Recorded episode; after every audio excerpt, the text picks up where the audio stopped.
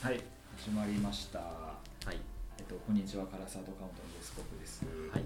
今回もねやっていきたいなと思います。3月になってちょっともう暖かいですね。あったかいね。桜も咲いて。春って感じの陽気になってきましたがで今回何話すかっていうとですねまあとうとうね,、まあね。やつがうん。公開されて今話題になっておりますが「新エヴァンゲリオン劇場版。はい」もうとうとうかとまあね。見る側にも相当の覚悟を 要求していたみたいですけどなんか。どうだった？あの映画館行ってさうん。なんかちょっと違うなとかって感じた、いやちょっと違うどころじゃなくて、うん。もうさ俺見たのは、うん。公開初日の一番最初あのうん。朝7時の回だからさ、もうみんなそれの人なわけよ、うん。だからもう明らかに熱気が違ったね えいつ見た？俺はね1週間経ってからかな。えっとあ違うか。月曜に公開したよね確か。でその週の金曜日かなうに有給もらっての朝一番早くかあー。7時からのやつで見ましたね。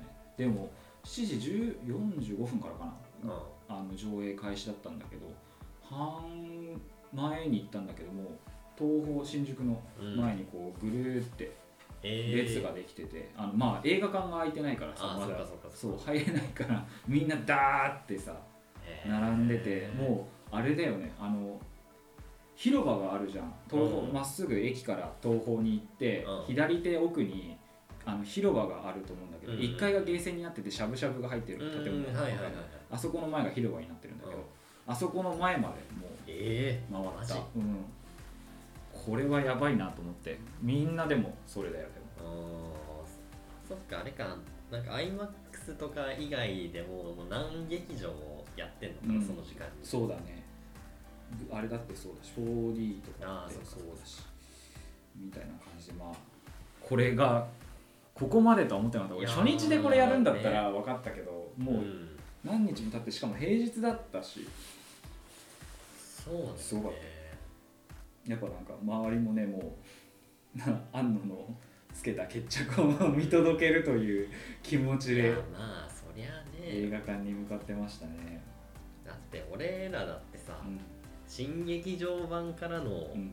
しかも歯からの後追い、でももう12年だからね、うん。現役というか アニメシリーズから見てた人ってどういう心持ちだったのかなすごいよね、当時当時碇シンジとさ同じ年齢だった人がもう今剣道のうん、とかってことだよね、うんすごいな。安野もだって作った時が20代後半とかだけどもう今60とかって60だね、話だしね。なんでまあ相当のものを見てきました。で僕も監督も2回ずつ今見てるのは今のところそうですね。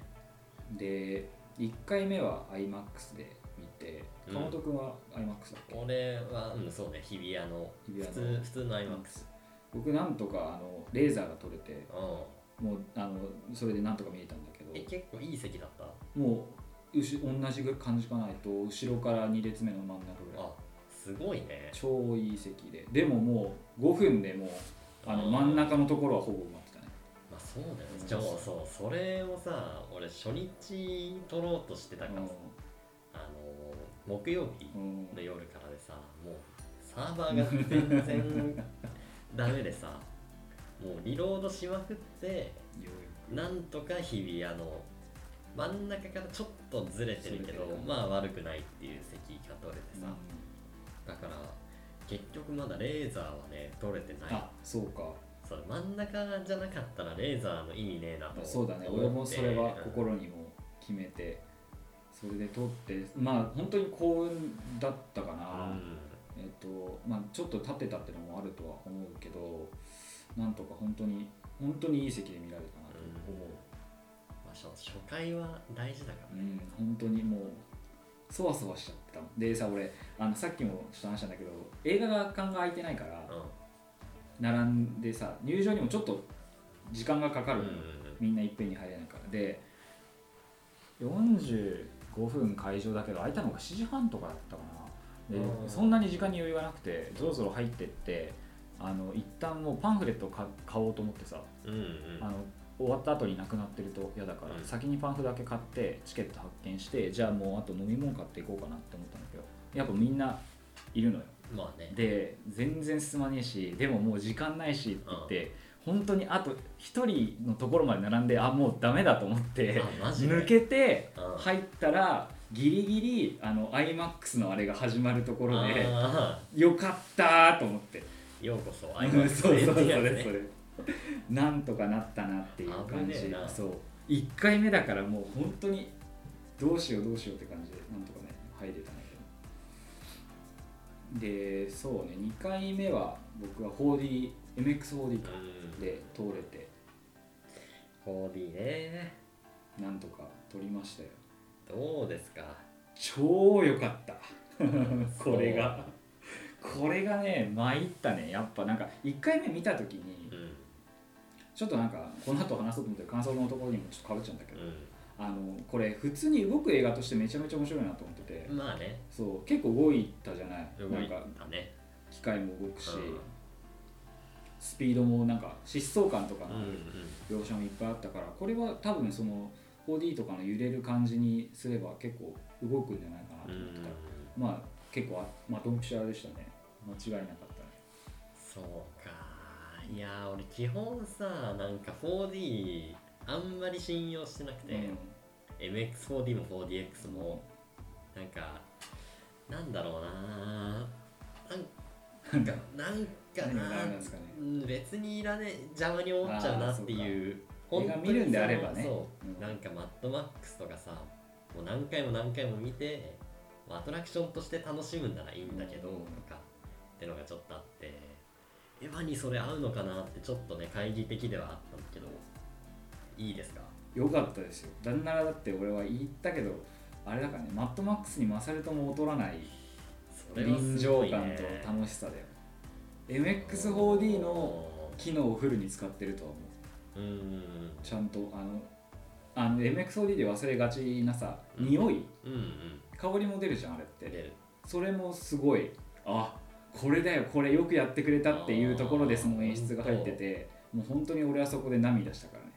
ツーってもあ本当に。う頬に雫が伝った。4D で涙する男なかなか聞かないけどなでも大絶賛です。僕はもう本当に満足度はすごい高かったです。ぜひって感じですね。なるほどね。まあ多分3回目も見ると思うんでちょっそれはちょっとけんあそのう 4D で見るかレーザーで見るうん。か、もう4回見てもいいけどな。もう全然俺毎週見ようと思ったぐらいだね なんね。じゃあそうね。一回まあ映画館の話をこんぐらいにしてじゃあとりあえず見た感想ってところでうん。いきますか。じゃあ1回目見てどうでしたかね、川本君いやーなんかまず、うん。俺は2019年のうん。夏にさ、その冒頭10分はいはい。があ。公開される日比谷のイベントに行ってて、うん。それあのパリの一連の浄化作戦うん。は見てて、まあ、ただその時もなんかあれフランスでそのイベント自体をやってて、うん。それを日本に中継してたんだけど、はいはいなんかフランスの映像と日本の映像がどうやらちょっと違うらしいぞみたいな噂があったりとか、なんかあのあれ7号機の大群が出てさ、うんあの 4- 4-2B とはいはいはい。4-4C の 4-2B たちのカラーリングがちょっと違うみたいな サプライズみたいな。噂があってうん。これなんかそのフランスでやるからエッフェル塔とか出してるけど、うんこれもそもそもこれがフェイクっていう可能性はななくもないぞって捨てられないぞって。思ってたから本当にその前日になんか冒頭10分やる配信みたいなのがあったけどそれも見ずにうん。ちょっとどうなるか嘘かもっていう楽しみにしてやろうっつったら割とそのイベントで見たまんまの状態で出てきててああ本当にできてたんだっていうのがまずうん。一つであれその見てた時はなんかそのマリのさはい。なんかそのどこに行っても探し出すからねワン国みたいなうん。セリフでブツって終わって、はいはい。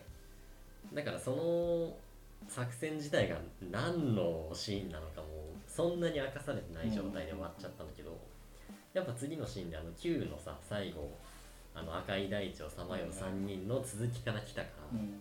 ああちゃんと Q の続続編なんだっていう、うんそう歯の続きで Q でいきなり変わったみたいなことにはならずに。ちゃんと続いてたねっていうとこ行っねたんだって思ったけどでもやっぱ第三村は衝撃的だったね。あそいやもうさ Q でさうもうほとんど死んでるって思ってたから、なるほど。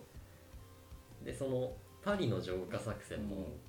その Q の後の時系列かと思ってたの。うん。Q の後でその浄化装置が開発されてみたいなことなのかと思ったら、うん。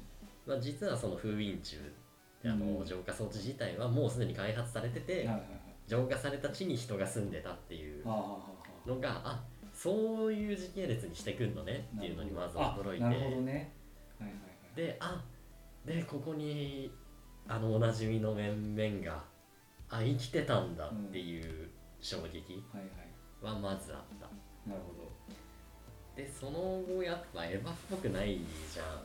ど第あーまあっていうかまああれだよね。その急激とか旧作をエヴァと仮定するのであればエヴァっぽくはないかなってっていうかなんかあそこまでさその生活自体がさ、深く描かれたことって今までそんなにないじゃん。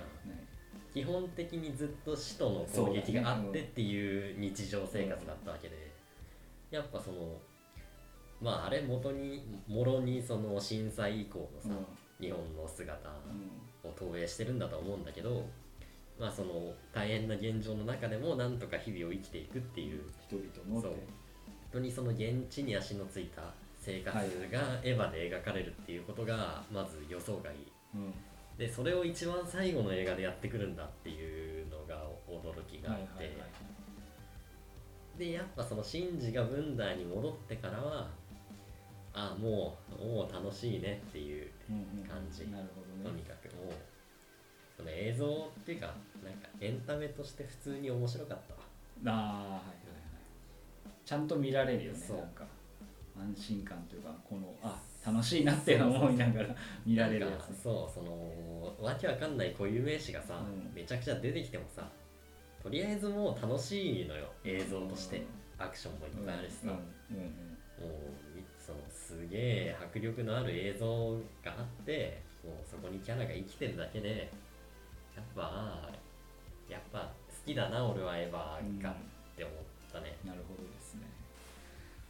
僕はそうですね。なんだろうなんかすごいあの全体通して一個思ったのは、う本当にまあエヴァその僕はさっきもちょっと言ったけどさ、うん。あの今までのあのなんだろうなまあ他者との関わりとかそういうものに対して結局答えを出せないで自分の中で堂々巡りしているとか、うん。自分の心情をあの解雇してるっていうのをエヴァっぽいとするのであれば、もう全くエヴァっぽくないなって、うん。とても明るくて、うん。爽やかで前向きなメッセージのある映画だなっていうふうに思った、っていうのもまあやっぱりその第三村だよね。その生活人々が生きてるっていう過程をさここまでまざまざと綺麗にあの楽しそうに生き生きと描くっていうのはやっぱり僕あのすごい好きだったね。あの本当に綾波とかすごい可愛かったから。可愛かった。あのツバメちゃんだっけ、うん。あの赤ちゃんは当時のところの。あの懐かれてるところとかね。やっぱ田植えが良かったね。ねえひっくり返って。水がねいやそううそういうところとかさなんかあのキャラクターが生き生きしてるなっていうのがやっぱなんかうん。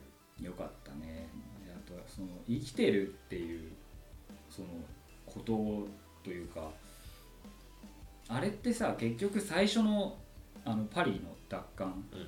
作戦ってまあそのネルフユーロ支部の人間があの後の来る人間のためにうん。なんとか残してたからギリギリ作戦が成功して、あのどうにかエヴァのパーツを回収できたみたいなうん。感じの作戦じゃんか。であそこでもまず一個その死者から次に向けて託されるっていうフェーズが入っていて、うん。結局それが最後にも繰り返されるんだよね、うんあの美里さんからシンジ君に槍が渡されるっていう。だからそこのこのなんだろうな人間っていうさあの生き物がこう脈々と受け継いでいく意志とか、うん。そういうなんかに人人間参加っていうのかな、そういうなんか本当にエヴァっぽくないあの熱いメッセージみたいなのがあってそこもグッとくるね。ね本当になんか最後あれじゃない？なんかシンクロ率無限パーセントとかさ グレン・ラガンじゃんってにやりすぎよ思っちゃってゼロに限りなく近いとか。グレン・ラガンっぽいなみたいな感じがしてて。でもそうだねやっぱキャラクターがすごい生き生きしてて全くその関わり合いが気持ち悪くないというか、うん。あの自然な感じで。それでも前向きに生きていくっていうシンジ君の成長とかもすごい見られたしそういう面でもすごい良かったですね。まあやっぱその旧シリーズとさもう描きたいこと自体がもう全く違うっていうのはあるよね、すごい変わったのかな。なんかそのさエヴァの中この公開終わってさうん。考察の中でやっぱりこの監督の庵野秀明をあの作品の中にどう落とし込むかみたいな考察がすごいいっぱいうんあったかなと思うんだけど俺は結構それってなんかどうなのかなって俺俺はそこまでちゃんと見られなかったしうん。なんかどうなんかなって思うところもあったんだけど1回目見てから2回目見るまでにあのラブポップと色日を見たのよ、うんうん。でそれで見たら結構なんかやっぱエヴァっぽいというかあの監督の打ち出すメッセージの一貫性がすごいなっていう感じが結構したのまあそうだね。もう基本的にさ、ずっとそのもう自分の中にあるものをうん。作品として全部その時の自分を出してる人だから。だからそれを見たらあ確かになんかこれはこの時の庵野秀明なんだなみたいなのもなんか腑に落ちるところもあったというか。なんだけどただ旧作の時にああなってた人間が今最終的に作ら作り出したものがこれっていうのは、うん。それこそ人間は変われるっていうことだし、前向きにうん生きていけるんじゃないかっていうのをそれこそもうその流れ自体が証明してるというか、まあ、そう落とし込んでみても前向きに感じられるからすごいよ良かったなって、まあ、そういう考えるのもありかなってちょっと嬉しいかなっていうふうに感じたな。そうその新エヴァにさ庵野秀明を何でもかんでもこれは庵野にとっての何でみたいに解釈するのってそのあんまり普通の作品でそういう見方するのってあんま良くないうんと思うっていうかさ。なんかもうそれこそ映画ってめちゃくちゃ大人数がさ、関わってさ、しかももうそのあのプロフェッショナルを見ればわかるけどさ、うん。そのもうとにかく庵野はさその周りの人にアイデアを出させて、結局でも採用するかしないかも分からずに全部自分でとりあえず最初から作また作り直しちゃうみたいな。多分でもその間で絶対その周りからの刺激っていうのは多分多かれ少なかれ入ってると思うし、なんか何でもかんでもその庵野にとってのこれだみたいな感じで実実人生と結びつけるのはあんま良くないと思うんだけど、うん。でもやっぱその新エヴァを見るともう明らかにさそのこれはもう私なんですっていうのがさもう場面場面に入ってるっていうかさ、最後の限度の告白とかもね。まあ、限度の告白もそうだしその第三村のね図書室みたいなとこに、あの奥さんが書いた「シュガシュガルーン」のポスターと、まあ、師匠宮崎駿のねトトトロのポスターがあってさもうその第三村っていうのはもう庵野の実人生の心象風景でそこにもう身近な人の作品が刻印されてますよっていうのはもう絶対そういう見方をしろっていうのが正しいことなんだと思うしまあなんかだから結構ねバラバランスの悪い映画というかさ、うん。庵野に興味がないと 何これ何これってなっちゃうと思うけどでもやっぱそういう作り方ができるっていうのはもう今までのさその庵野のそのブランド力というかさ、なるほどね。それにどれだけ人がついてきてるかっていうことの証明なわけだしさ。がそういう意味でもなんかやっぱ一筋縄ではいかない映画だなっていうのはあるね、まあそうだよね。その最初に思ったのは作品を私物化しすぎだろうっていうことだよね、やっぱその映画作るのに何人も人がいるわけでさその人作ってきた人たちのエッセンスが少なからずは入っているわけだけど、全部あこれもあんのあれもあんのってめちゃくちゃだなっていうふうに最初思ったけどね。でもまあまあ、そうも見えちゃうよなってそこからは逃げられないよなっていうふうに今は思ってるけどでもやっぱそれで面白いからなちゃんと。それがすごいよね、なんかそうっすね。とりあえず一通り感想を話して。じゃああとはなんだろうちょっと細かいところに入っていきますか、一個でまあ話しておきたいのはあれか。まあさっきの映画と庵野の関わりというかそこにもつながるけど、あの新しく出た巻波マリイラストリアス、はい。新劇場版から追加されたキャラクターだけど、これについてちょっとねこれは結局何だったのかっていうのとそうだね。あのあれこれさなんか多分公開はされないけど前回僕らエヴァ見る公開前にちょっと話をして、うん。その時にも結局まだその時は 9, 9まででは全然目的もわからないままっそうだね。ていうのをお話ししたけどなんか漫画見たらちょっと書いてあったんだよそうねそうそう。漫画の本当に最終巻の一番最後に、おまけ？そう。おまけ？おまけみたいな。エクストラみたいな感じであの大学時代にあれだよね。その綾波結衣か。うん。なんかそこら辺もさその漫画がどれだけどっちなのかな？新劇場版に行ってんのかわかんないけど、うんまあ、あのゆいさんとつながりがあったっていうで当時まだ高高校生、うん、飛び級して大学に入ってるっていう描写があって、ね、16歳だから16そんぐらいだったような気がするでそこでなんかそのゆいにちょっと思いを抱いてるみたいな、まあ、おまけ漫画的なのがあってまあもともとそれ9にさ、うん。あのゆいが子供抱いてる時にその脇にマリがいたっていう写真はあったけど、そのどういうつながりなのか明言はされてなかったから、あここでそういう、うん。その採用が形の保管がされるのねって感じで。でまあその時から動いていて結局でもなんかあれだよねマリ自身の口からさうん。目的が語られることはなかったよね。なかったね、うん。なんかもうとにかくシンジ君をね。そ助けたいのというか。助けたいなんだろう。だからそういう意味ではなんか不思まだ結局謎が残ってるというかなんならそのスピンオフじゃないけどもしエヴァが何かしらの形でまた続編というか映像作品が作られるのであればそこにフィーチャーされたものが作られても不思議じゃないんじゃないかなっていう感じのなんか余白の残し方のような気がするんで、まあねまあ、まあないなないいとは思思いうたいけど、うん。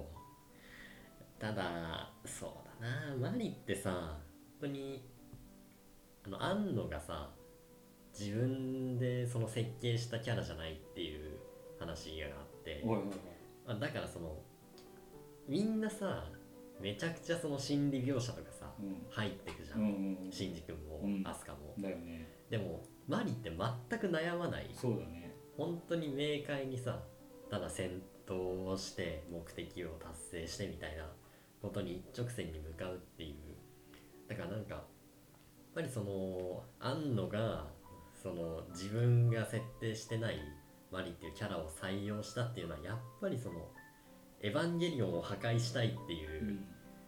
試みがあったんじゃないかなと思うのよ今までその旧シリーズとは全く違う外部からのあでもそうだよ者みたいなねそれは思う。そ感の今までの「エヴァンゲリオン」っていうこの水面に新しい一石を投じるというか、うん。そういう新しい波紋を起こすみたいなそうそうあの願いが込められてのキャラクターだったのかなっていう感じはすごいあるな。そうこれプロフェッショナルでも言ってたけど、うん。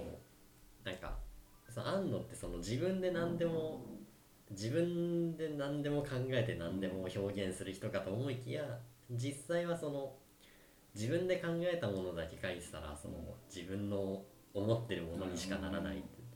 なんかそんなつまんないって言ってたよね。人に与えられたアイデア。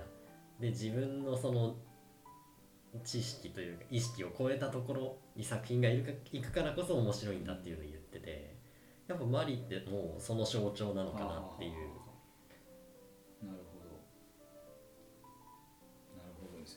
本当にあ確かにその心理描写っていう面だと気になったのは、マリーだけあの「エヴァンゲリオン」に乗る理由が明らかにされてないというか、うん、うんあのシンジ君はもう自分が乗らなきゃダメだっていうのもあるし、あとはその乗ったら父に褒めてもらえるかもしれないとか、周りの人に認めてもらえるかもしれない。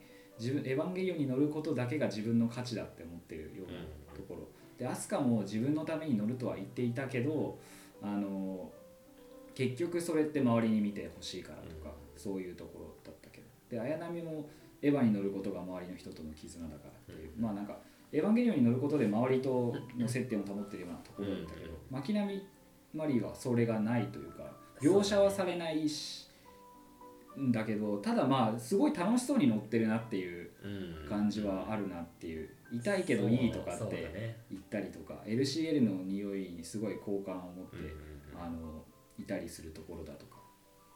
だからなんかそこも他の今まで旧作の時からいたキャラクターとは大きく違うところだなって思うし結局わからないのってあれ？巻波ってさあの何番目の子供なの？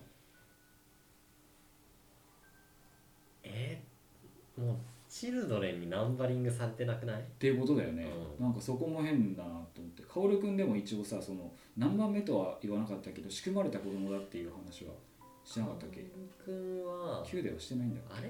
なフィフスとは違うっけ？って言ってたかなでもなんかないのよマリは。ないなと思ってそこもやっぱなんか違うのかなとかっていう感じだけど。まあチルドレンかどうかもわからんしねそう。でもじゃないとさなんでエヴァ乗れんのっていう話じゃん、うん、っていう面でもなんか変というかなんか辻褄が合わなくないかっていうふう。に感じちゃうんだよね。なんかシンジ君をあれだけ助けたいって言ってるけどさ、うん、シンジ君と会ったのなんて本当に数回、ね。ね、数分なわけでさ、まあ、もちろんそのゆいゆいとのつながりっていうのはあったにせよなんかあそこまでその執着し続ける理由っていうのも明言はされずっていうのは確かに変なバランスのキャラクターではあるよね。うん、なんか。冬月とね、と最後に話してる時に、うん、なんか異名みたいな感じでねイスカリオテのマリア。ねあれ造語なんでしょ？造語造語。イスカリオテはユダなんでしょ？うって、まあ裏切った、からまあもともとその保管計画の何かしらに関わってた人なんだとは思う、うん、あの玄道と冬月と玄道くんって言ってるもんね、うん、そういえば。まああれだよねあと玄道の改装の時にさあのゆいと玄道を引き渡引き合わせた？合わせたのも、うん、まあ、マリだったし、まあ、その時からのつながりっていうのは多分その漫画版から引き継がれて、うん、多分採用されてんだと思うんだけど。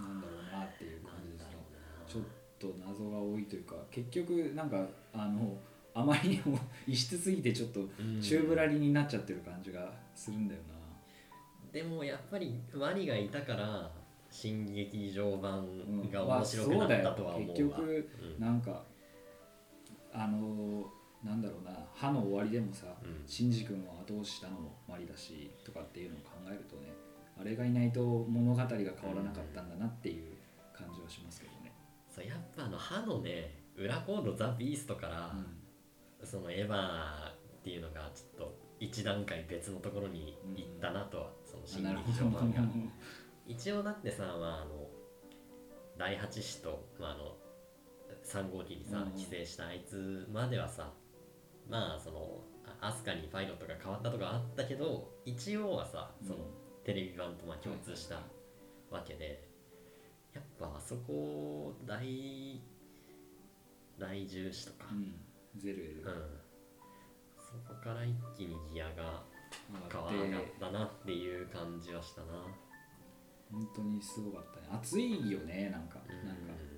すごい。それはさその良くも悪くもな感じはあってさ、うん、やっぱ歯俺ら歯でハマった、うん、俺は少なくとも、その歯でもこれはすごいってなったんだけどやっぱ歯ってさ全くエヴァっぽくないっていうかさ、その歯でハマった時点でその真のエヴァ体験はできてできてないっていうのはあってさ。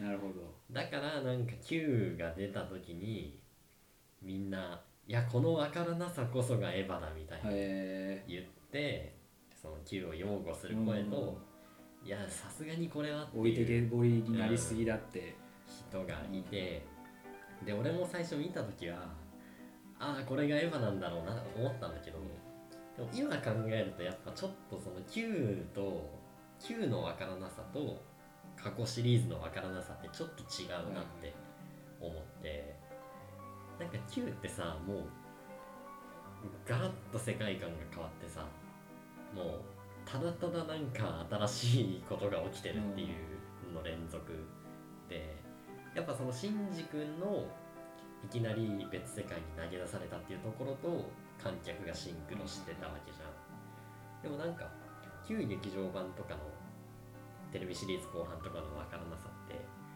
なんかその人間キャラクター同士のそのコミュニケーションっていうかさ、うん、そのどういう決断をするのかっていうゴールに向かってその謎が用意されているような気がして、うん、なんかその急激でいきなり出てきたさそのなんかガフの部屋がどうだとかさ、うん、黒き好きだなんだみたいなやつってそれでその人類保管計画っていうのの概要を考察してみんながね、考察してでその保管計画でシンジ君がこういう決断をしたからああ結局庵野秀明はあこういうメッセージを言いたかったわけだっていうなんかその考察する意味はあったと思うのよ。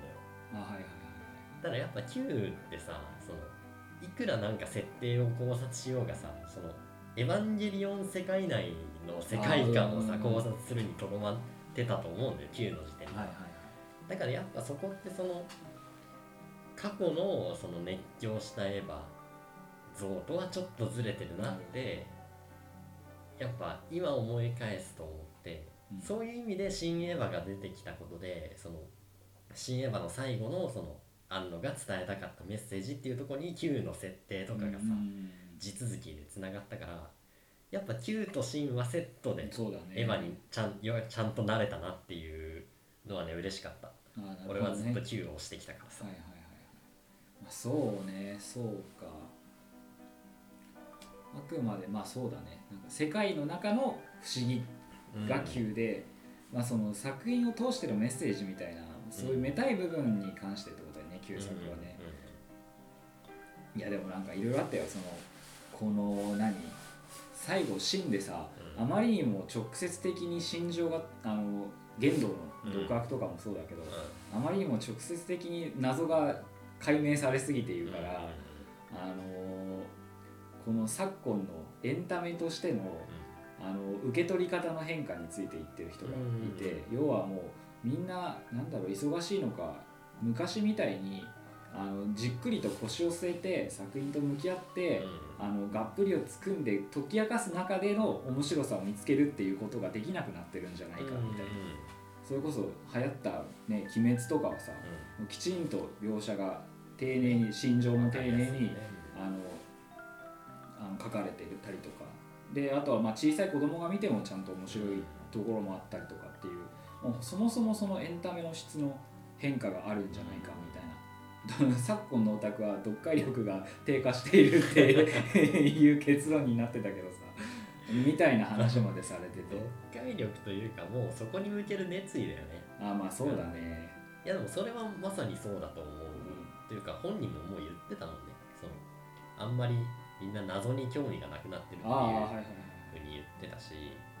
あと俺玄道のあの独白のところには、やっぱそのオタクの精神性の変化っていうのもあると思うのよ、なんか旧作のさあの六分岐剣道って、結構なんか嫌なやつっていうかさ、まあね、食えないやつっていうか。そう。なんか冬月なんか冬月をさその取り込んでさ。うまいこと使ってやろうっていう。冬月も、まあその碇結衣もそうだよ、その税霊とつながってたっていうところでそのそこでそれ目当てにつながったんじゃないかみたいな噂とかが立てられてたりさ、あと赤木直子、うん、赤木律子を愛人関係にしてたりとかさやっぱなんかそのすごいしたたかっていうかさその別になんだろう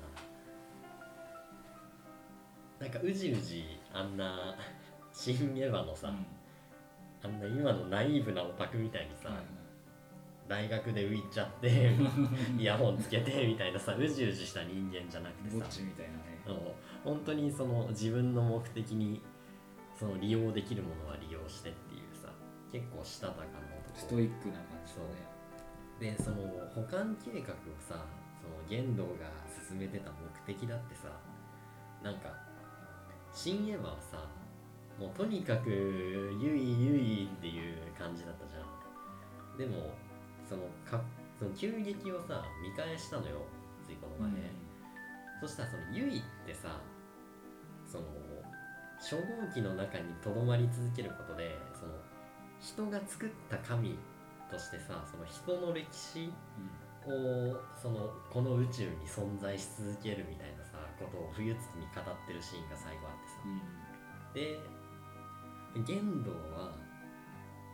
この最後そのレイとその自分の手のアダムうん。を融合してそのリリスに入っていくことで、うん。そのユイと一緒に神になりたかったんだと思ったのよ。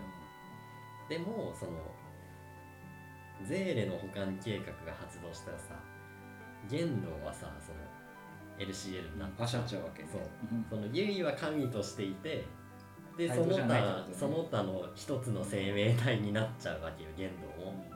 だからそれを阻止したかった。っていうことだとはい俺は解釈したの。よだからやっぱその最後ユイにさ玄道会えたけどさそんななんかやっと会えたみたいな感じじゃなくて、まあ、やっと会えたって言ってたけど、なんか俺がこの結果かすまなかったな真実って初号機にパクって食われてさやっぱ玄道は負けたうんと思ったのよ。で今回そのリベンジとしてやってるって言ってたけどでもやっぱ六分岐言動と明らかに別人というかもうだからそれってそのなんだろうな今のまあなんかナイーブになったっつったらあれだけどその今のね人間オタクたちどに感情移入しやすいようなはあはあ設定にしたのかそうそれでなんかその運命の出会いがあってそれに執着してるみたいなさ、ゆいが自分を変えてくれたって言ってたもんね。でそのためにもうその世界を壊してもみたいな。まあある意味世界系だけど明らかにそのキャラクター設定って変えられてると思ってさ。あでもまあそうか。いや俺さ玄道のシーンで一個だけ俺消せないところがうん。あってめちゃめちゃ細かいしなんかそのメッセージとかそういうシーンをついた部分じゃないんだけど回想のシーンにスマホが映ってんだよねあれ。あそうだっけ、うん、あのゆいとの写真がスマホで写って歯の時点でアスカ携帯使ってんだよ。それより過去なのにスマホが存在してるってこれ。設定上大丈夫なの？みたいないうふうに感じてて俺は。え歯の時点で携帯ってどどこだっけ？アスカが電話する時かな。あのー、3号機乗る前、うんそうそうそう。だしジョでも携帯だから。っていうかその時は多分我々の世界にスマホがないからさ。そう。かまああれ設定2015年でしょ、うんそこだけまああそこ詰められなかったかっていう気がちょっとしてる。そうかそうだね。ちょっとあれか。無理があるなっていう感じだよね。普通の大学生だもんね、うんその時よりだって上波の時より過去の話だわけじゃん、あの独白のシーンって。確かいうのを考えるとね細かいけど。結構その細かいとこ目いって楽しかったな今回。によく気づいたねいやえ逆に俺顔と絶対ここつっついてくるかなって思ってたけどぐらいに俺はもう目立ってうわもうそこしかっていう感じああなんかもう俺あそこはもうその言動の内面の方に集中しちゃった。うん。たあでもまあここで説明が入るなんかさその分かりやすくなりすぎっていうのもいまいちピンときてなくてでもうん。なんか割とトントン入ってきてなんかあ全然今までと違うっていうよりも割と結構スッて言動の心情のシーンとかも入ってきちゃったなまあそうだよなみたいな感じだった。ななんか分かりやすくなりすぎっていうかもうそのキャラクター性じゃないの？やっぱ。言動こんなこと言うかねって、はいはい俺も正直ちょっと思ったよまあなんかそこはそのテレビシリーズと別人なんだっていう明らかに名前も違うし、ねそういうことなんだろうと受け止めたけど。でもまあまあそうか。でもそれで考えるとさその新作になって新劇場版になって、要はあれだったじゃん。旧作だと六分岐玄道と碇結衣が結婚して碇玄道。と碇結衣の夫婦になるわけ。要は玄道が婿入りしてるわけでしょ。そうで新作だと碇玄道と綾波結衣じゃん。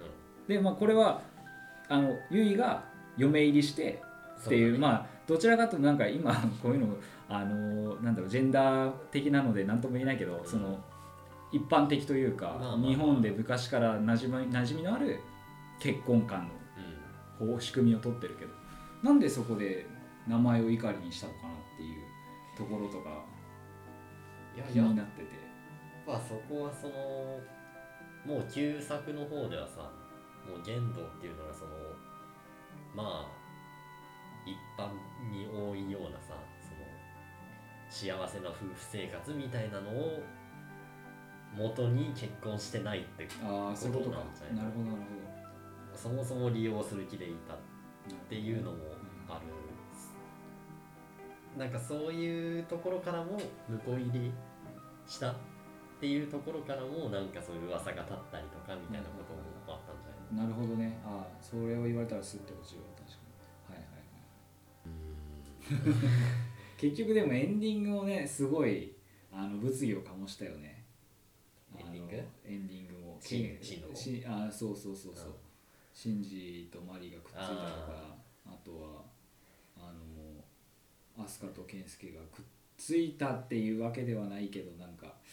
なんかあれね駅のホームにアスカ一人しかいなかった。ねそうだよ。そういうことだと思う。やっぱだからそういうなんかあれじゃないんじゃないかなっていうふうな感じはしてるけどただそのあれなんだよねその僕はあれあのアニメより先にゲームとかやってたからさうん。僕にとっての「エヴァンゲリオン」ってなんならそっちのゲームとかだったりするわけよ、うん。学園エヴァだったりするわけ、うん。ベースがね。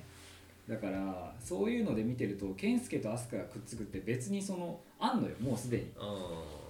だからなんかああなんだこうなんのかぐらいのうん。感じでいたけど、結構みんななんかなんだろうねショックを受けているのかアスカのグッズ全部売ってる人とかね。まあでもあれ式並みだからね。まあそうね、うん。総流だったら大問題だけどさ。ああそういうことなんだ。そりゃなんかまあでもそのなん結局その可能性の一つだなっていううんまあまあまあ落ち着き方しょもうなんか。えそのゲームとかさ、うん。その学園エヴァってさエヴァには乗ってんの？乗ってるよ。あ乗ってんのか。2ではが鋼鉄2では乗ってると思ったな。ああの碇シンジ育成計画では乗ってないけど。ーあもうエヴァっていうのが出てこない。エヴァンゲリオンは出てこない。あ。じゃあそれはあれじゃん。ネオンジェネシスじゃん。そうえネオンジェネシスってさあれうん。急激旧作の話じゃないの？俺だからあれ結局何回かループした後にポロって出てエヴァのない世界に行けるものなのかなって考えてんだけど。あまあそうだしそのポロがネオンジェネシスでしょ。あそういうことなの？えネオンジェネシスって俺旧作のにもタイトルついてたからさそれのこと言ってんのかなって思ったんだけいや旧作は新世紀エヴァンゲリオンじゃないの？どでもあれ英題ネオまあンジェネシス英じゃん。題はね、う そういうことなのか。ん、なんかエヴァのない世界って言ってがネオンジェネシスなんじゃない？ああそういうことか。けだからなんかでもあそこってさ旧作のアニメもなんかプロジェクターで描写されてるみたいなシーンになってたじゃん。でも旧作のアニメと一緒にその後の新劇場版のタイトルも多分出てたああ出てた出てた。出てたからだからあれはもうそのずっとエヴァがある世界いろんな世界があってそこから抜け出そうっていうなるほどね。話なん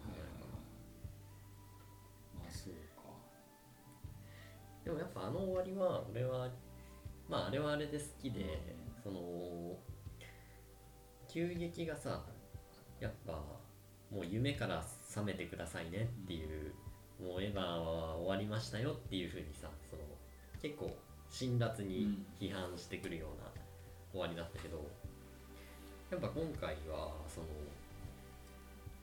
エヴァっていう思い出とともに生きていきましょうねっていうようなまあそんな優しい終わり方なんだなとは思う、エヴァを肯定はしてるというかそれもあなたの一部だよっていうことだよね、そのエヴァエヴァをなかったことにするんじゃなくてエヴァに乗らなくてもいい世界にするっていうのはちゃんとそのエヴァっていうのがあることも認めた上で別に乗らない世界だってあっていいんだよ。でみんなそのエヴァンゲリオンっていう世界のために生み出されたキャラクターだってそういう生き方を選んでもいいんだよっていう。あまあその安納がちゃんとキャラクターをも解放したっていう。だからやっぱ最後さそのやっぱ尾形めぐみってさもうシンジとシンクロしすぎてさ、その叫び声のアフレコの時になんか体に影響が出たとかいう話もしてたりして、だからやっぱ最後その声優っていうのすら切り離して神木隆之介を使ってさ、まあ、完全な意味でキャラクターを解放したけどでもマリは変わんないわけ、だから俺は多分マリはねエヴァの思い出のことなんじゃないかなって思ったんだよね。あなんかさそのあれだよねあのお祭り系のゲームにあるさ、うん。過去を改変する主人公みたいな立ち位置のキャラクターっぽいなって俺思ったのよ。う要はその今までこうなってる現実を知って、んうん。それを変えるために過去にうんトラベルするみたいな。なんだっけあのサブタイトルもなんか SF 小説のさあれだよね。そういう感じのタイムみたいな。あのもうそういうかなんかそういう風な解釈もできるんじゃない感じてますけどね。確かにマリループ説はなくもない気がする。モムラちゃんみたいだよね、うん。それで言ったら。そうそうそうそうなんか。あそう見るとまたちょっと面白いかもああと窓マギで言うと、な、やっぱあの最後さシンジがさあれ窓マギ見たんだっけ？うん、結局見て見てねえんか。まだ見れてないんだな。そうそう見ようかなって。見ようかな見ようかなって言って結局見られないそれネタバレに絡む。絡まないんだったら。か絡みますね。じゃあダメですね。あでもホムラちゃんがループしてんなしてあそれは知ってる、うん。なんかそのかいつまんで見てたのかな。あそうなんか多分大事なところだけ大事なところというかなんか友達ん家で流れてたのをたまたま見てたぐらいだと思っいやなんかそのまどかが最後にする決断があってさ。た、でそれがそのシンジがする決断とかぶってるんだけど、うん。でもなんかそれをちゃんと玄道とユイがやるっていうことでそのシンジだけが重荷を背負わなくていいっていう風にしたのがなんか窓まりへのカウンターというかちょっとアンサー的な感じに思ったなっそていう。のためにあの二人はあの特にユイはいたっていうことだよね、それでも俺もう2回目さ、うん。もうほんと涙止まらなくて。いやあそこは泣いたわ、うん。本当にもうあとやっぱ美里さんと会うところはダメだな。あそこももう本当に涙が止まったな。あの梶君と会ってきたよってあなんかいいあのあんまり喋ってないけどいいやつだったよっていう。あ、うん、最後美里がなあのちゃんと息子の名前を呼んで死んでいくのが良かったな。あシンジじゃなくてっていう。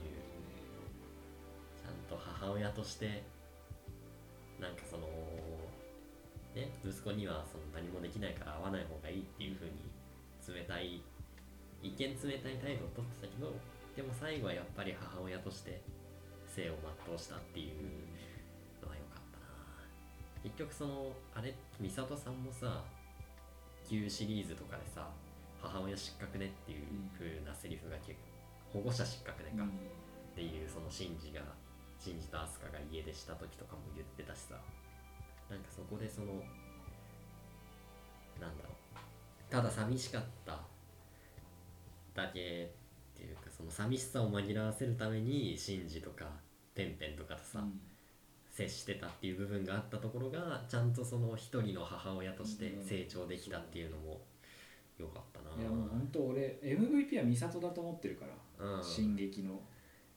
そうだね。俺はね特にそうだと思う。てかジョのあの最初に違うなって思ったところから、うん。ずっとそうだと思う。あそこからもうとてもとてもシンジ君によく働きかけてくれてたなっていう印本当に今回の MVP は桂木美里ということで俺は。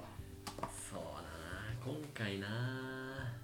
俺はそう思うな。本当になんか美里がちゃんと大人として結局美里もさ旧作だとあのネルフに入って戦うのも、うん。あの父親の復讐っていうところで結局なんかその自分の生存理由を他者にあの依存してた部分があったのかなって思ったけど、今回ってそういうあの名言もなくてうちゃんとなんかあのシンジ君を呼び止めようとしたりとかシンジ君の重荷を解き放ってあげようみたいな、ん。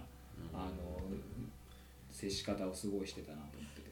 今回むしろさその人類保管計画の提唱者なんだっけ？桂木博士。でも知ってあそうだね。そうだよね。んお父さんが言い始めたんだよねそれ確か。をそのけじめをつけるために、うん。その父の弱いこと父をっていうことだよね。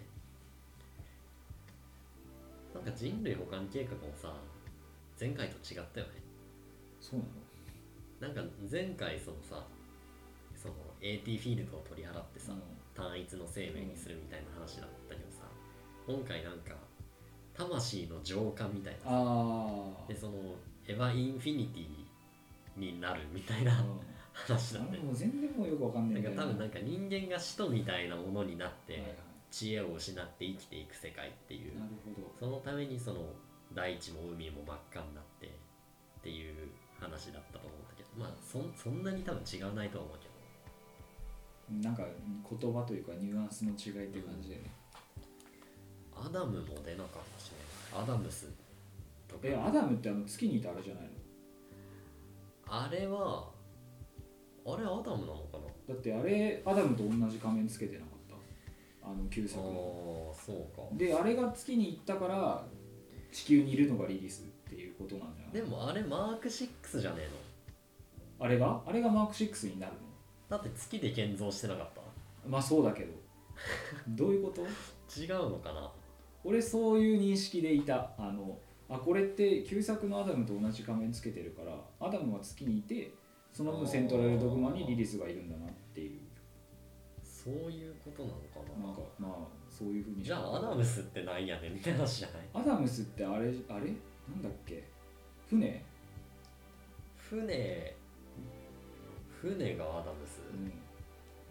でも13号機はアダムスの生き残りそうなのであのオップバータイプとかいうさ、使い切りのエヴァでしょ、うん、あいつらはアダムスの器でしうん。ょアダムスって何なんか考察ではね。その第一始祖民族みたいな。のはあ、はあはあはななんかエヴァンゲリオン2で出てきた設定らしい。ああるんだ。やっぱそこで絡んでくるんだ。いやそうエヴァ2のさすごいところってさ、これまたちょっとゲームの話になっちゃうんだけど、まあ、限度とかでもプレイができるうーんだでそのそれぞれキャラクターの持ち物があって交換できたりとかするんだけうど、持ち物の中にネルフの ID があるんだよ。で当然シンジの持ってる ID と玄道の持ってる ID って違うのさ、上官職用になってて、うん。そうするとデータベースに行った時にアクセスできる情報が違うんだよ。はあはあはあはあ。だからそのシンジとかでも仲良くなって有効度を高めて玄道とそのあの ID 交換できるようになるぐらい仲良くなれば 信じで世界の秘密を解き明かすことができるっていうのがそうプレイスタイルのうん。あれなのよ醍醐味というか。そういう遊び方もできる。あのゲーム。多分いろいろ設定があるんだろうな。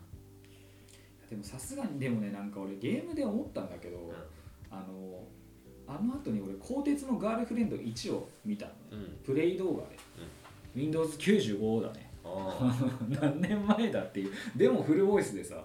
えすごいね。そう。であのやっぱななんだろうな。あれってでも正直俺エヴァのあの静止の中に組み込まれててもおかしくないのあれって。と思ってて、うんうん死と出てこないのよあれまず。うん。だからあの中で作品の時間は流れてないのよ。あそのこの人が来たらこの作品この時よりも前だからとかっていう考えがあなくていいわけそう。でどういう話かっていうとなんかその軍国連かな、うん。軍隊がネルフとは違う組織が作ってたあの大型あの機動兵器みたいなのがあって、それがなんか実験に失敗したとかであの芦ノ湖周辺にで目撃情報がありましたね。でそれに伴ってなんかパイロットも脱走したらしいぞっていう噂が流れ始めてでそのタイミングでなんだっけな牧島なんだっけ？霧島愛菜だっけ？なっていうあの鋼鉄のガールフレンドのキャラクター、あのなんだろう。あのヒーローというかなんか赤っぽい髪をした女の子が出てくるっていう。でそれとシンジ君がかあの出会ってどうなっていくのかみたいな話なんだけど。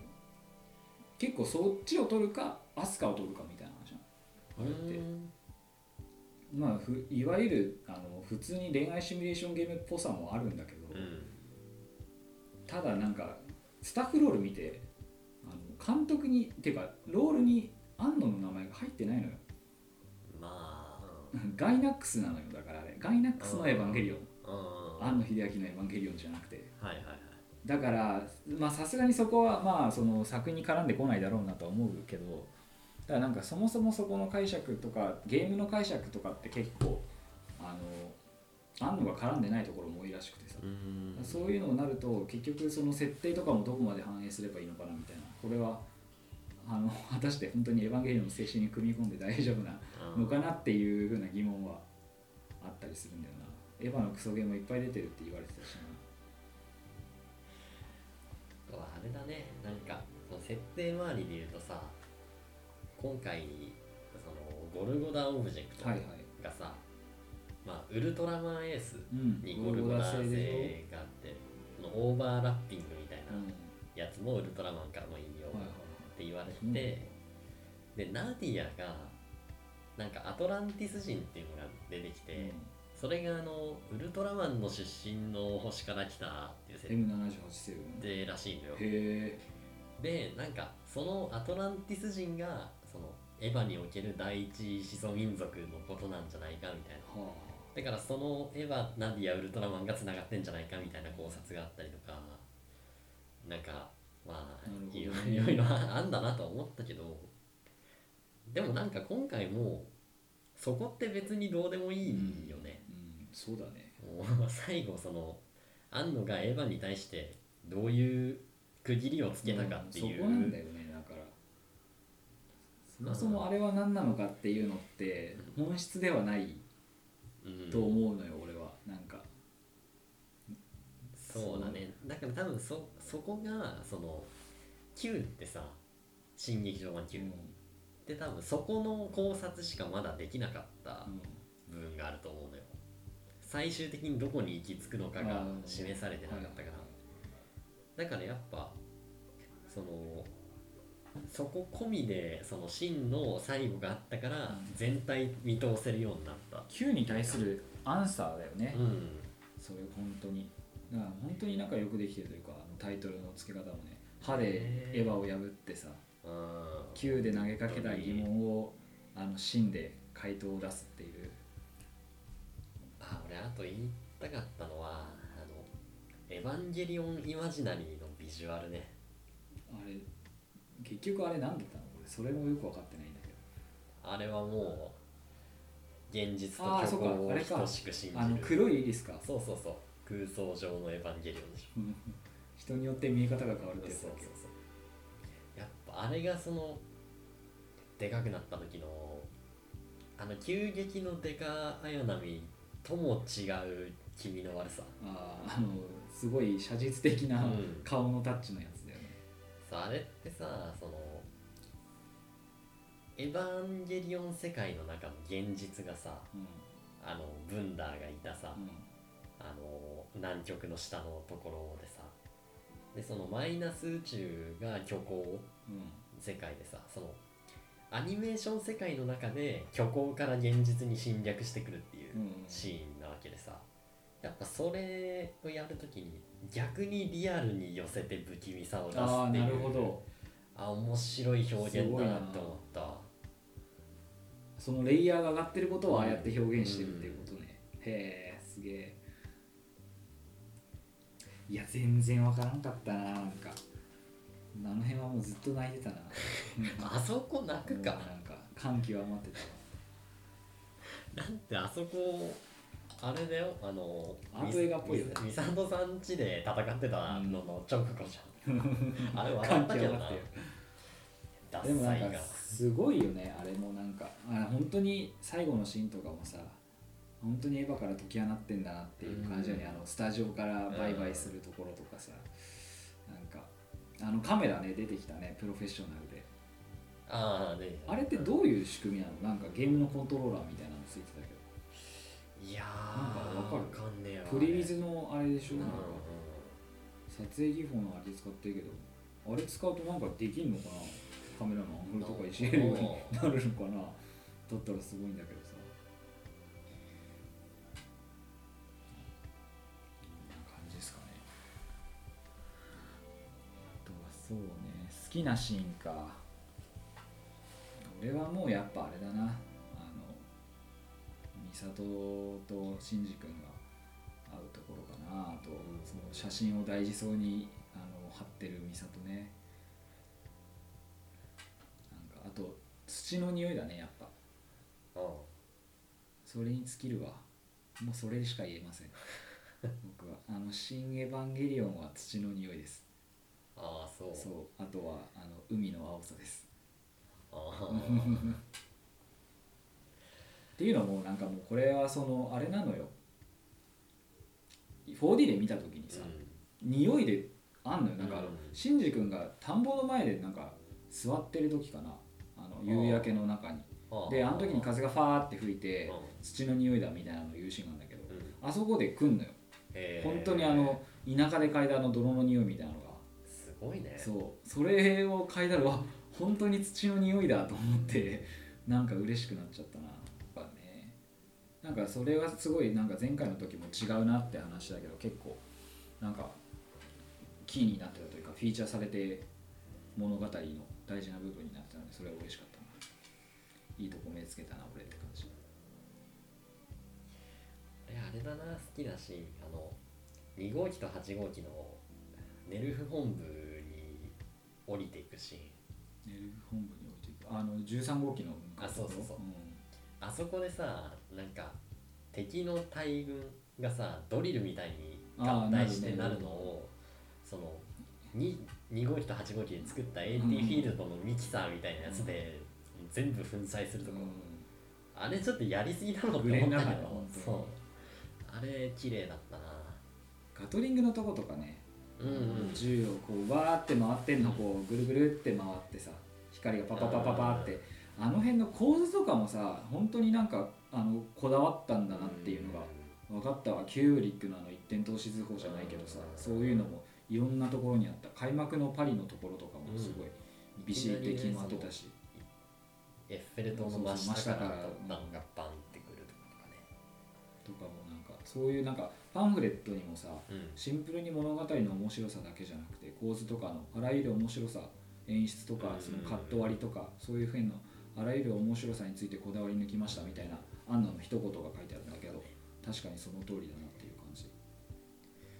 本当にその第三村のなんかあのー黒綾波の顔面がすごいドアップで右側にあってその後ろで動他の人が動いてるみたいな、なかなか実写だとやらないような極端なアングルとか。単純に面白かったな絵的に見てるだけで、そういうのができるのがアニメーションの凄みだってうん。インタビューで言っててさ結局その人の創造性が一番作れるのってうん。アニメーションだっていう。そういう話はあの小学生のあれですね。あの小学校に遊びに行った時のインタビュー動画で言ってましたね。あの動画でさ面白かったのはさあの小学校小学生からの質問に答えますとかっていうの。うんなんでエヴァンゲリオンってつけたんですか？とかっていきなり作品の核に迫るようなー。質問を小学生がしててさ答えててあのへすごいと思って小学生って何でもできるなって感じ。なんかそこをた考えて楽しむのが一般のオタクだったんだけど、いきなり小学生物語の核心に迫ることを聞いちゃってんだけどすごかったじですかね。どうですか？あとありますか？あと？たくさん。そそりゃねもうワンシーンずつね話話せれば。てかなんならもうプロジェクターとかでさ、うん。ここでや上映しながらここああだねって言いたいよね。あとあれあのさっき AT フィールドをちょっとやりすぎだろって言ったけどさ、あの13号 AT フィールドを持たない13号機に対してその、2号機側のああ AT フそうィールドがだね。あるね作動するっていうあれありそうでなかったなって。なんか最後のさ玄道とシンジ君の対話のところでもあったよね。玄道の方がビビってるから AT フィールドを張ってるっていう描写が、なんかその自分の方から拒絶するっていうのってさむしろなんか急激とかのその心理感に近いようなところをあここのその戦闘描写の中で組み込むんだってとはその後のやっぱ使徒の力っていうのを使あれって、急だよね。あんなのもできるんだといやあれはもうあれこそグレン・ラガンだけどな。熱いよね。うん。過程がね痛みを伴ってっていうのと。あとあれ？あそっか俺なんかそのあの辺の戦闘シーンでいつも思い出すのがさ回2号機。うん。うんあの緑色の装甲をつけてさちょっとごつくなってるじゃん2ああ号機あれって確かその今から2年とかさ、うん。本当に真の話が出たぐらいの時にさうん。確か2号機と8号機がガッチャンコして、なんか2人で1つみたいな。つうかあれ初級の予告にあったやつ。あそうか。で出ててあれって確かもう何？プロダクトもできててフィギュアとかあー。ああいうのも展開してたんだけど結局なかったことになっちゃった。いやまあ見たかったけどありゃねえだろうと思ったけどね。あれあれこそ新しい可能性だろうとかって思ったけど。ね見たかったなあれ僕も。うん。まあまああれは8号機がねあのポップファまあー出しそうだね。に行くんだからセーフ。食うようになったからね。なんだっけ？8プラス9プラス10プラス11プラス12号機。ああもう本当に。やっぱもう一回見てえな。何回見てもいいな。何回見て泣く冬月も活躍してたな。まあね確かにあの今までその目立ったあれがなかったですもんそうね本当に玄道の腰巾着みたいなさうん。感じしかなかったのが。急に。3機あの船3つ同時操縦みたいな。で LCL に LCL 化に気合で耐えるんだっけ。あれはちょっとな俺律子の失態だと思うけどな。あのあ下から攻撃されたやつは。あ4号機まで建造されていたはずっつってドーンって。言えや。なんか冬月のにだけについて考察してるノートがあるって。ああなんかあの筋肉量のそうそう話鳩胸のやつとか。うん。すごいよね。単純な作画揺れだろう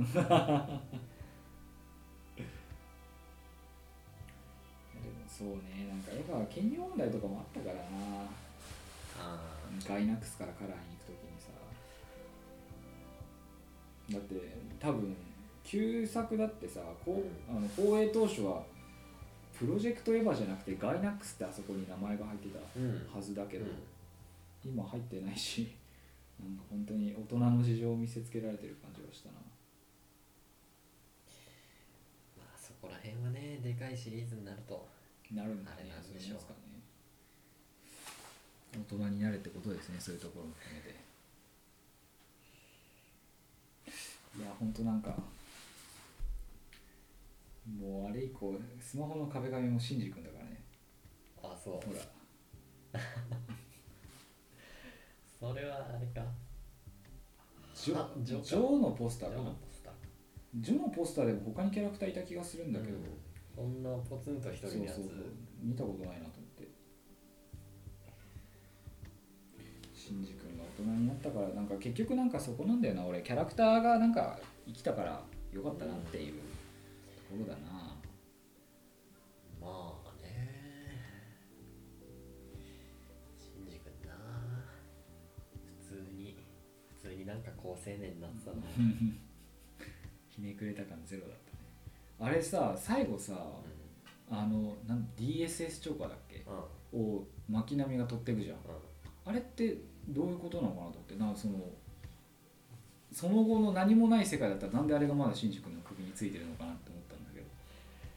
あれはもうなんか抽象的な描写だろ。ああそういうことか。から解放するみたいなことなんじゃないの？そういうことかいやエヴァからの解放をさ Q から出てきた設定でなんか消化にするのかなっていうふうにちょっと思って。なんかもうちょっと昔からずっとあるなんかそれこそなんか LCL が抜けるとかさそういうなんかザバーンって何か水がなくなっていくとかそういう描写とかだったらなんかスッと入ってきたけど。あれだなと思って。本当になんか面倒くさいオタクになってしまったなって感じだな。映画を通して感じる自分だけのさ解釈が欲しいなって常に思ってしまうよ、あるよ。うん、私だけのモナリザを早く見つけたいなって感じだよ。あのね主題歌もいいよね。ねえほんと。天才ですね。なんかすごい誰だか忘れたけどなんかすごい音楽プロデューサーが日本で一番日本の中で本当に歌が上手い歌手ってうん。安全地帯の玉置浩二かあの宇多田ヒカルだって言ってるっていう話があって玉置浩二もねうまいね。何歌っても玉置浩二になるけどね。あと宇多田ヒカルはねなんかこれ全く関係ないけどツイッターで自分の子供のうん。金玉の話をしたら、ん。フォロワーが一気に減ったっていう 話があるから俺それすげえ好きなんだけど。金玉袋がシワシワだみたいな 話をしたらフォロワーが急に減ったっていう話があった。そんなんで。そう宇多田ヒカル結婚してね子供ができてうん。あそうそう。あれ式日めちゃめちゃあの新劇場に絡んでた。式日ね。式日は良かったですけどあのあのさ岩井俊二が撮ってるさでうん。電車があるじゃん。雲波なんとか型って。あれ温泉の電車だった。あ本当？そう。雲波って書いてあったあの。温泉の電車ああそこは見てなかった。だしあの最後のなんだろう行こうって言って駅から出てきて、うん。引きになってさ、うん。電車が1本パーンって走っていくんだけど、あれも雲波あのあー。のブドウ色っていうか茶色いい電車が走ってましたね。まあ舞台がねあそこだもんね。うん。オタクがあれなんでしょうあの線路図から割り出したんでしょもう。マあのポスターあの確かあの線路のさポスターって結構映画が公開されるよりもしばらく前からあった。うんあのポスターの線路図からもうあれはあの新なんだっけ宇部川だっけうんあの山口県のあそこだっていうのをオタクが割り出したらしくて、まあもともとその式日のポスターがまんまあれなんだけどね。あそうなんだ。線路のもうもろじゃんねそうだね。本当にこだわりカットでね。なんか言ってたもん、あのインタビューとかでもさもう人の建造物がすごい好き。うん。で多分その建造物を壊すこともすごい好きなんだろううけど、んあの建造物は好きですねっつってあのインタビュー動画の中であの式日で歩いてたあのなんだろう鉄の柵の上みたいなのさ、うん。歩いてるシーンがあったじゃん。あそこってなんかその地元の商店街のうん。アーケードの上にあるなんか鉄柱っていうかその鉄の柵らしいんだけどおあの上をあのインタビュー映像の中で歩いてたりとか。あとはその電柱好きですねっつってひたすら電柱映したりとか。さ確かにしょっちゅう電柱映ってんなって感じ。だからそういうところとかもなんか本当にもう自分のものを自分の中にあるものをすごい作ってるんだなっていう感じだよね。なんかその作品を通してでしか作品を通してでしか自分や世の中と関われないからみたいなのをそのインタビューの中で言ってたんだけど。だから多分そういうところに出てるんここまでさその作品から人間性まで読み解かれる作うん、制作者ってなかなかいないよね。本当あの安野より安野のこと知ってるだろうとかって 言われてるもんね。エヴァファンは。本当にでもいや好きだな。シーンが良かったな。ああいう終わり方で。なんか本当にもうどうしようみたいになったらどうしようかと思ったけど。ねまあそれもそれでね。まあエヴァっぽいっていう解決になるんだけどね。だからなんかもうみんなが満足してることがネタバレだみたいに言われてたけどさ。ああとなんかねこの作品にネタバレなんてないんだからっていう話ね。あのどんなにネタバレしちゃって分かりっこないんだからって だからネタバレなんか気にせず言ってくれとかっていう岡田敏夫とかそう言ってたけどまあでも今回はね分かりやすかったもんね。うんだと思うよ。だから俺も好きなんだと思うよ。うまさしく。そうね。ハライチ岩井めっちゃ批判してたけど。あらしいねなんか。めっちゃ批判してその週のハライチのターンであの急激の天岸を来たれを曲紹介で流して。へえいいねラジオは。本当にまあシーンが嫌いというか急激が好きなんだろうなっていう、結構そういう人はいそう。俺もその。急激が好きっていうのはさうどういうあれなのかな？なんかだってすごい気分暗くならん？それ込みで好きなうん。なんかそのうまあつ展開が好きな人とかさそれこそなんかうつ漫画を紹介してる動画とかも最近見たりするんだけど、そういう展開が好きな人がいるっていうのは分かるんだけどやうつじゃねえんだよな。あ本当。うん。もう俺は何度も言うけどあれはハッピーエンドだと思ってるかその中でもってことか。その中でも結局下した決断がああだからっていううん。行動じゃない。ななんだろ分からないのがエヴァンゲリオンの楽しさなの。そう言ってる人もいるけど。う分からないのがというかそれを考えるのが楽しいの。うーんあのね「新エヴァ」は結構その一つ一つのシーンについてこれどういうことなんだろうなっていうのを考えるのは楽しいとは思ったんだけどなんか急激は別にそのなんだろう考えるっていうよりはさ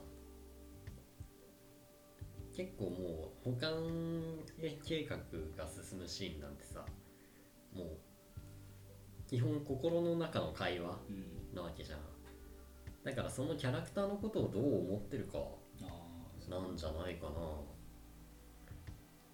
ほどね。本当にその人間がさその一体の生命になるとかはさまあ普通に考えるまでもなくうん。美里さんがなんか保管計画っていうのはこういうものかみたいな感じで口で説明してるから、うん。やっぱその謎がどうこうっていうよりはキャラクターにどう向き合うかみたいなあ。ことなんじゃないのかな。逆に9とかになるとそのネーメジスシリーズってなんだよ。あうん。カシウスの槍ってなんだよみたいな謎はあるけど。急激は本当にそのロボまあその新エヴァをロボットアニメっていうてかエヴァをロボットアニメっていうとさうん。それは違うってなるけど。なあれらしいね。そのエヴァをロボットアニメなんでしょって聞いて答え方によって面倒くさいオタクかどうか分かるってやつでしょ。ただそのなんかいやあれは人造人間でとか、うんそういうことじゃなく旧作エヴァはもう人間ドラマうんの作品だと思うけどね、なる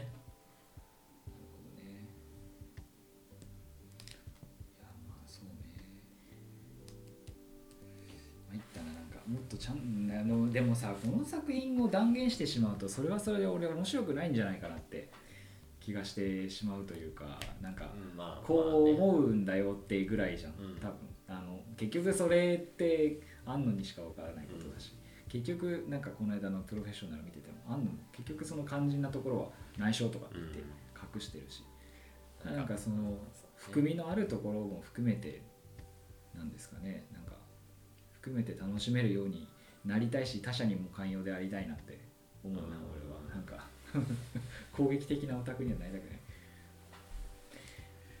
俺もなそんなやっぱ知ってることからしか考察なんてできないしね。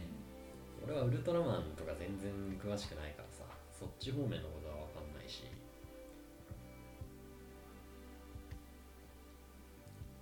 なんだっけ？何あれ？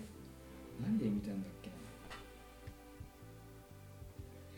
じゃない知識はその世界を広く解像度を上げるためにあるって何の引用だっけななんかこの間聞いたんだよなんかの漫画でそのセリフがあったんだけど YouTube 見てたらまさしくそれだよね。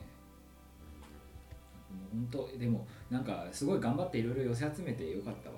あの旧作から見てさ「新劇場版」も見返してさあの庵野秀秀明監督作品も見てさ確かにねテレビ版は必須だったね、うん。これは。見といた方が良かったとは思う。て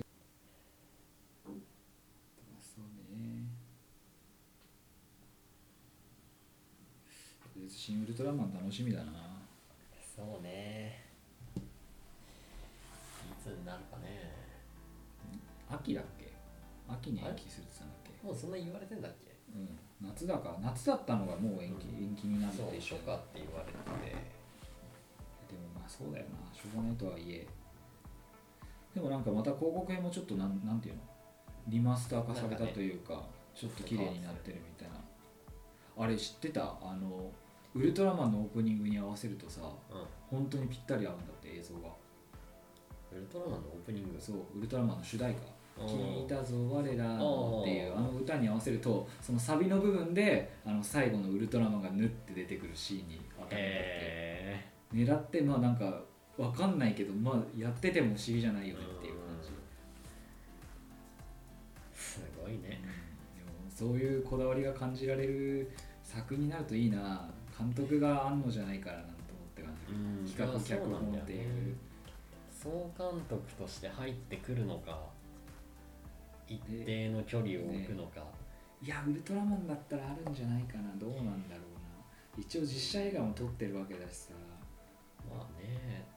多分もう「シン・ゴジラ」路線うん、でさ、いやあのそうだと思うんだそうだよね。そのカラーだけで作ってる作品じゃないから、多分うん。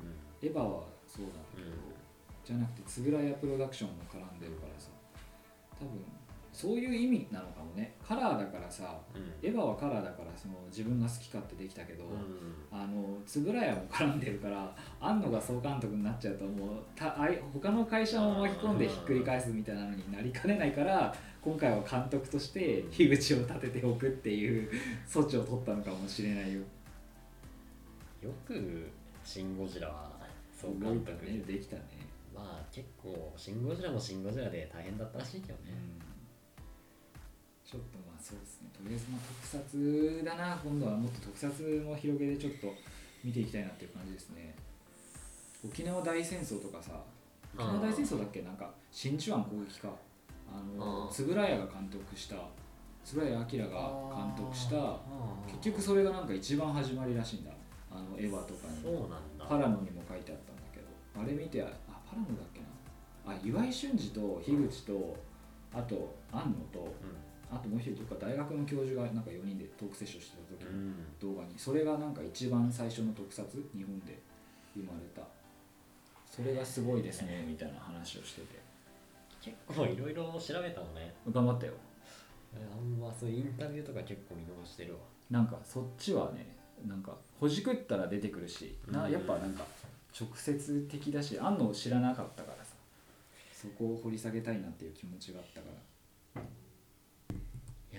本当に同じ時代にね終えてよかったよそうだね。一応リアルタイムでね終わりを生きて見届けられたっていうのはまああれだね。当たり前だと思っちゃいけないことだね。本当にそうよ。